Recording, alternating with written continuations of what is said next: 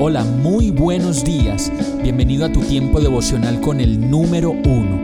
Qué alegría saludarte con la certeza de que Dios está obrando en tu vida su perfecta y buena voluntad, ya sea porque estás aprendiendo de un momento difícil o porque estás disfrutando de su amor a plenitud con paz y tranquilidad. Llegó la hora de tomar tu Biblia, pues de seguro Dios te va a hablar, te va a reconfortar y lo mejor de todo, te va a dar las respuestas que estabas buscando. ¿Qué esperas? Vamos, súbete de una vez en este pequeño pero eterno vuelo devocional con destino al cielo. Y el mensaje de hoy se llama Lo que sucede en la médula. Hebreos 4:12 dice, ciertamente la palabra de Dios es viva y poderosa, y más cortante que cualquier espada de dos filos. Penetra hasta lo más profundo del alma y del espíritu, hasta la médula de los huesos, y juzga los pensamientos y las intenciones del corazón.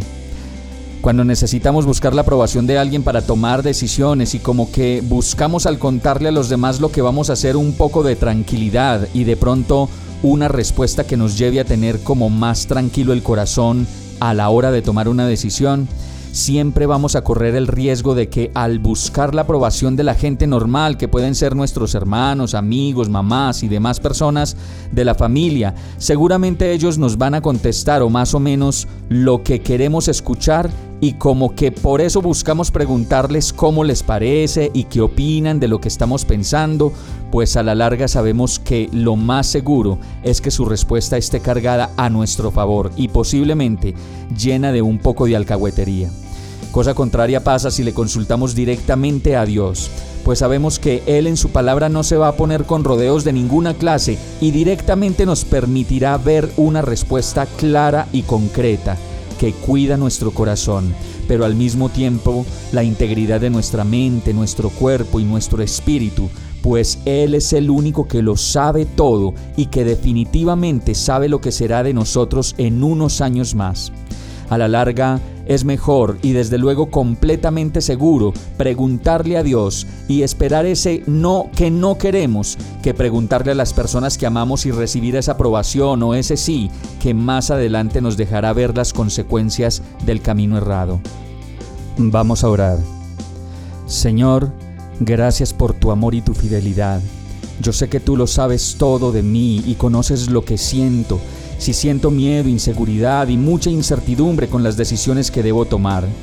Ayúdame a encontrar una respuesta en ti, en tu palabra, sin mediadores ni consejos polarizados y solo en tu presencia. Ayúdame a volver a ti y a encontrar la claridad que solo tú me puedes dar en medio de lo que estoy viviendo en mi vida. Te necesito, Dios. No me permitas actuar ni tomar decisiones sin que tú me lo hayas confirmado en oración y con tu palabra lo que realmente debo hacer. Y agradecido oro a ti, en el nombre de Jesús. Amén.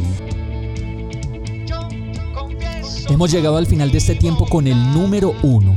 No te detengas, sigue meditando durante todo tu día en Dios, descansa en Él, suelta los remos y déjate llevar por el viento suave y apacible de su Santo Espíritu.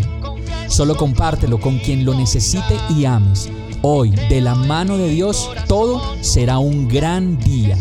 Para más información visita nuestra página www.iglesiabierta.com o llámanos al 313-334-0116. Oramos y rogamos para que cada día te enamores más de Dios y para que no pares de pasar todo tu tiempo con el número uno